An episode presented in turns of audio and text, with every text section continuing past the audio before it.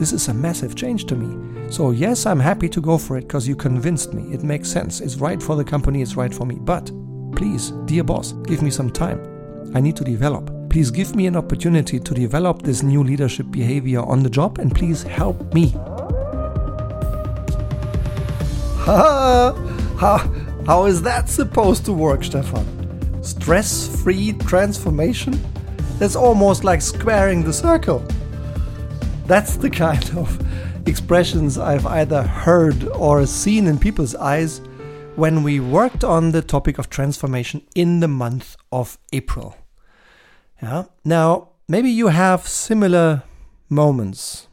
Maybe you've been working with a similar kind of group and maybe you've seen similar expressions in people's faces.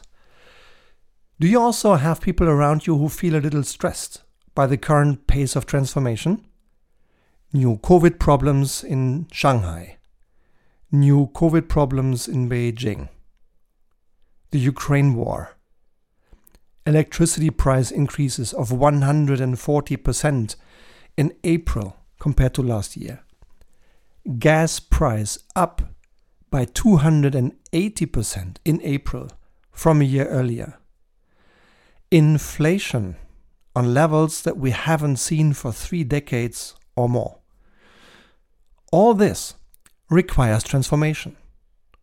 More than ever, faster than ever. Transformation means a strong change coming from the future. And that causes some people stress. I admit I'm no different. I also feel the pace of transformation in the last two, three years has been enormous. And I think what people in teams, in my team and in your team, what your people need now is clarity, calm, and simplification. Only then can everyone successfully manage the transformation without unnecessary stress. But before we get deeper into this conversation, let's take a look back at the month of March. Leitwolf question of the month Results. The Leitwolf question in the month of March was How do you tell uncomfortable truths without suffering great disadvantages yourself?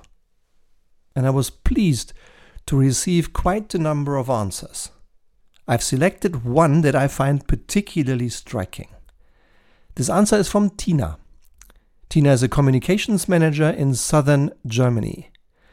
And this month, in one of our seminars, she used a couple of insights and she summarized at the end of the two days her key learning in courage and preparation. Quote I used to be rather harmony seeking and liked to avoid uncomfortable conversations. In this Leitwolf seminar, I learned that addressing problems in a factual, consistent way not only does not weaken harmony, but in fact strengthens it. I have reduced my fear of uncomfortable conversations. I have learned here how to prepare well, and I'm now even looking forward positively towards my next difficult conversation. Unquote. Thank you big time, Tina. You've been a wonderful partner in a great learning experience this month of April. It's been a great pleasure working with you, and I look forward to the next six months where we continue working together supporting you in becoming the leader, Tina, you will and want to become. And now, into the topic of stress free transformation. This month, I've experienced a couple of client related work pieces related, many of them related to transformation. Let me just cite a few. One is around a global consumer goods company that definitely feels its need to change to continue to exist in a healthy way. I admire this company. It's a company that's based in Europe with global representation and that's been around for decades with healthy, steady, sustainable growth. And still, the leaders of this company, the owners of this company, are completely aware that the future brings even more change at even faster pace, and they are starting a major transformation. And there is tangible transformation anxiety when I engage with these people. I think this is just human. I think it's normal. And particularly normal when you realize that this company has never really purposefully transformed based on data. It just intuitively developed into, into a wonderful culture, into a wonderful company. But they realize now is the time to do it data based, to do it fact based, to do it with a more consistent process, because the company has long exceeded a four digit number of employees. And I think that's latest when you have to start doing these things in a more organized, more database way. I've also um, felt stress about transformation in another company that we started working for two years ago. It's a global company with about 6,000 employees, where I can see that this company has launched no less than 16 different new systems between Jan and March this year. 16. No matter that short term, many people struggle because they have to learn 16 new systems all at once. And that in the middle of continuing their transformation in a transforming world. There has been a notable relief among the people we work with behind a new, clear strategy with clear focus and clear no decisions. And early but emerging good alignment with all continents and all countries. So these are just two of the experiences I made this month, why I decided to name this podcast eh, the way it is, to name it stress free transformation. Yeah, and I think when I look back at my entire business experience, having been a manager and leader in three companies myself, and now having worked with about 120 companies um, and round about 8,000 leaders, there are three lessons, three emerging lessons for me that just come back time and time again.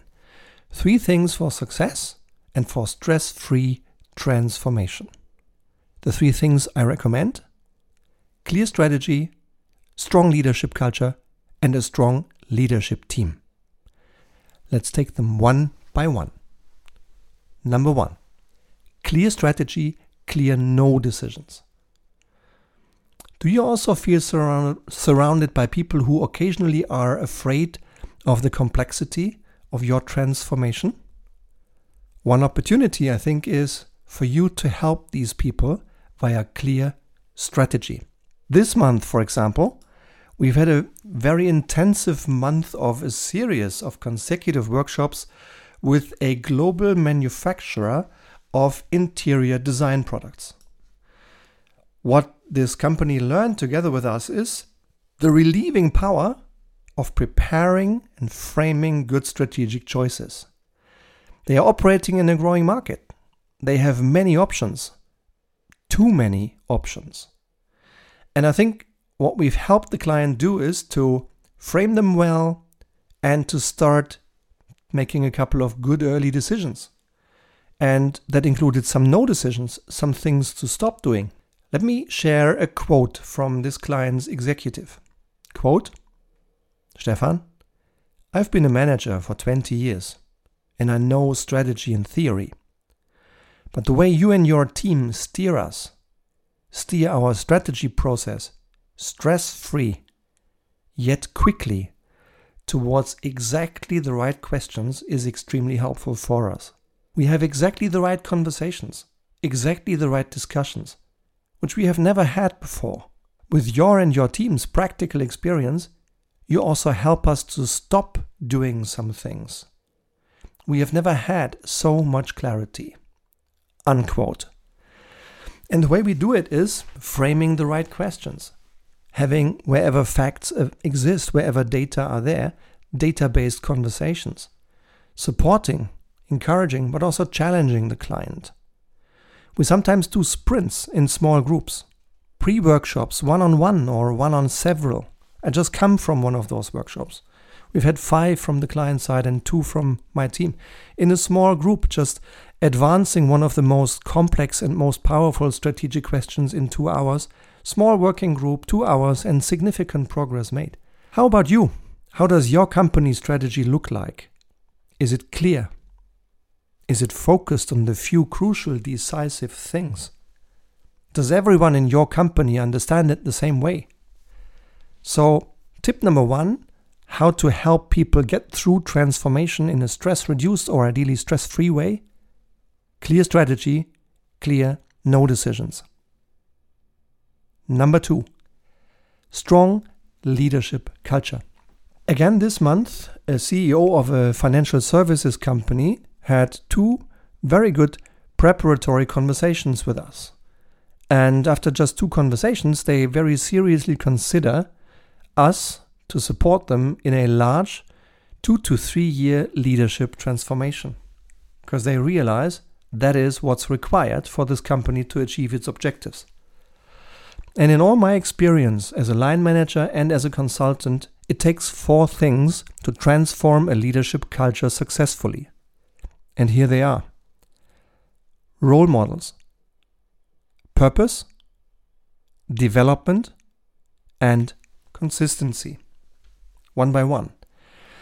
If you want to develop a new leadership culture, you first need role models. Role models in theory, so defining what good leadership will mean in the future of your company, with clear principles, clear competencies, and clear leadership behaviors. And you need real role models.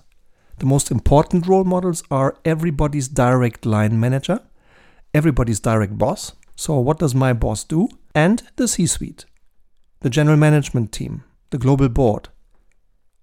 What are they doing day in, day out? The way they lead sets the role model.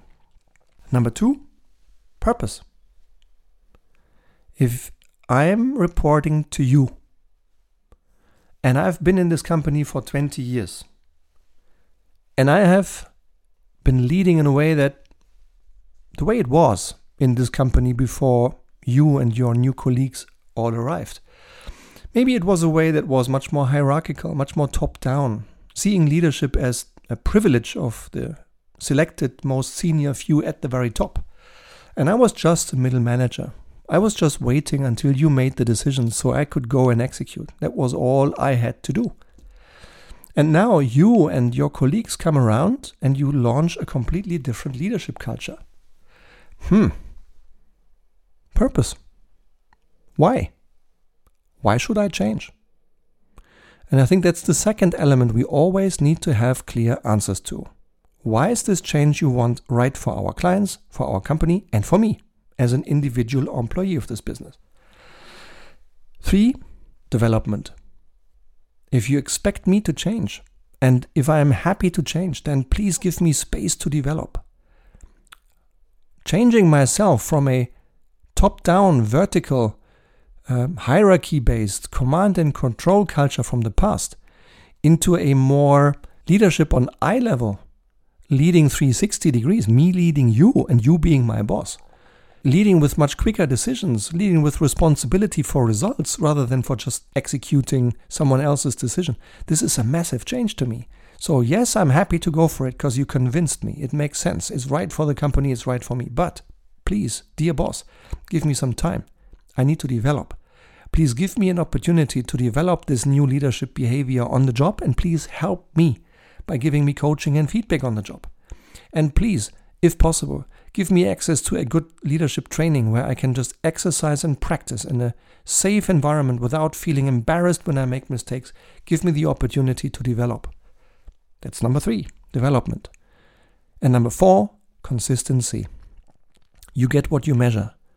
Once you've defined leadership the way you want it in the future, translate it into observable behaviors, have your HR people lead this and have them lead the integration into your HR systems, particularly into talent management, performance management, even into compensation management.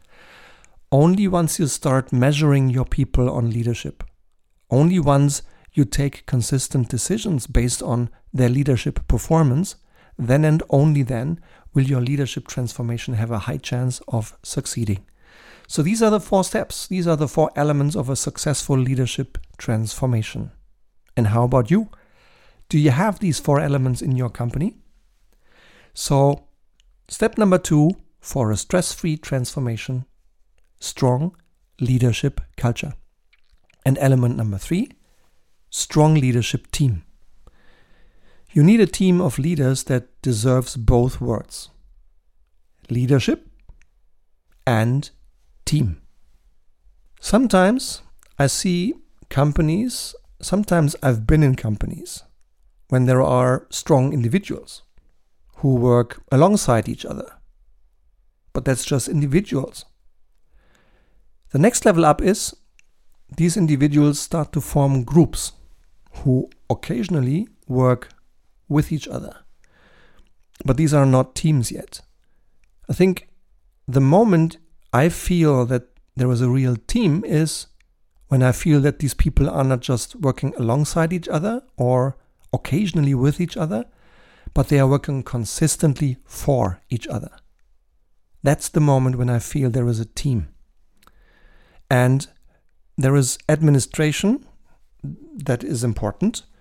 There is management that is important as well. But they are not to be confused with leadership. I think management is doing things right. Leadership, though, is doing the right things. Or even better, helping others do the right things. That's leadership. And in order to really establish a leadership team, I think you need six elements.